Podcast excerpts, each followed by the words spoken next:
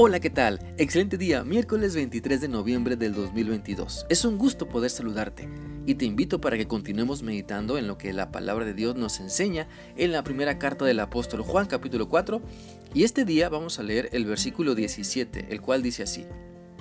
Si en verdad amamos a los hermanos y si vivimos como Jesucristo vivió en este mundo, no tendremos por qué tener miedo cuando Jesús venga para juzgar a todo el mundo. A través de este versículo de la Biblia podemos darnos cuenta que nuestra cercanía y obediencia a Dios nos libra de tener que estar viviendo llenos de preocupaciones, llenos de temores por lo que sucederá mañana o con miedo a que cuando Cristo regrese nos juzgue y nos encuentre culpables. Sin embargo, si en verdad amamos a Dios, pondremos todo nuestro esfuerzo por hacer lo que Él nos ha enseñado. Si amamos a Dios, viviremos como Él quiere, pensando en hacer su voluntad y hablando de su maravilloso amor y gran poder. Mira, para comprender mejor el amor de Dios podemos pensar en lo opuesto, es decir, en el amor falso, en la conducta que las personas eh, dan poniendo limitaciones al amar y siempre se reservan algo.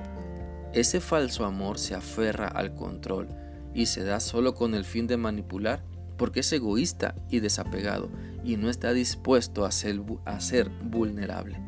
En cambio, el amor genuino, el amor de Dios, el amor que Dios nos ha mostrado y nos sigue dando, ese amor respeta a las personas tal como son. Se esfuerza por entender la verdadera necesidad de las otras personas para entonces amarlas sin restricciones. Por eso debemos darnos cuenta que si no nos estamos esforzando por dejarle el control a Dios en nuestra vida y por el contrario, nos esforzamos más por mantener ese control nosotros y tratar de no perder las riendas de nuestra vida, entonces nos falta amor verdadero, nos falta dejar que el amor de Dios fluya en nuestro ser.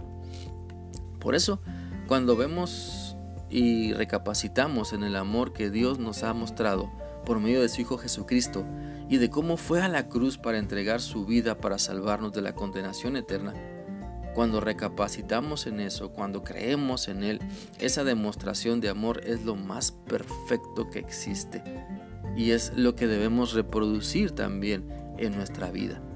Nuestro Salvador nos sigue demostrando cuál ilimitado es su amor. Mira, Él dio su vida por nosotros y no se reservó nada. La Biblia dice en Romanos 8:32 lo siguiente, Dios no nos negó ni siquiera a su propio Hijo, sino que lo entregó por nosotros. Así que también, así también nos dará junto con Él todas las cosas. Entendamos que Dios no nos da su amor ni nos rescata de la condenación eterna para manipularnos. Más bien, pone delante de nosotros lo bueno y lo malo para que tomemos nosotros la decisión de a quién queremos seguir pone delante de nosotros la bendición y también la maldición. Entendamos pues que Dios nos ama y quiere que tomemos la decisión de seguirlo, de ser bendecidos por su amor. Dios nos ama aún sabiendo que podemos llegar a rechazar su amor. Dios nos ama aún sabiendo que a veces le ignoramos, que muchas veces le despreciamos. Por esto es, importante recapacitar en la manera en que estamos demostrando nuestro amor a Dios y a las demás personas. Porque entre más nos decidimos amar, amar a Dios, más fuerte será nuestra relación con Él y el temor e inseguridades de nuestra vida se irán disipando porque el maravilloso poder de Dios se hace presente en nuestra vida. Por eso, en el amor que Dios nos da, en ese amor perfecto no hay temor, porque su perfecto amor echa fuera toda inseguridad. Y si alguna vez tenemos dudas de cómo es en realidad el amor verdadero, bueno, simplemente dirijamos nuestra atención a la cruz, porque ahí nuestro Señor Jesucristo lo dio todo, todo lo que tenía, con el propósito de que disfrutáramos su amor y convertirnos en hijos de Dios. La Biblia dice en 1 de Juan 3:1 lo siguiente: Fíjense qué gran amor nos ha dado el Padre, que se nos llame hijos de Dios, y lo somos. El mundo no nos conoce precisamente porque no le conoció, no le conoció a Él. Así que entre mejor conozcamos a Dios, los temores de nuestra vida, lo que nos causa inseguridad, se irá disipando para dar lugar a la seguridad de su gran amor y que ese gran amor produce en nosotros.